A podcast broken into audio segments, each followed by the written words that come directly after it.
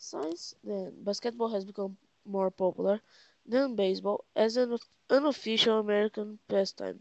In 2001, more than 21 28 million Americans have participated in a basketball match, which which is more than any other team sport.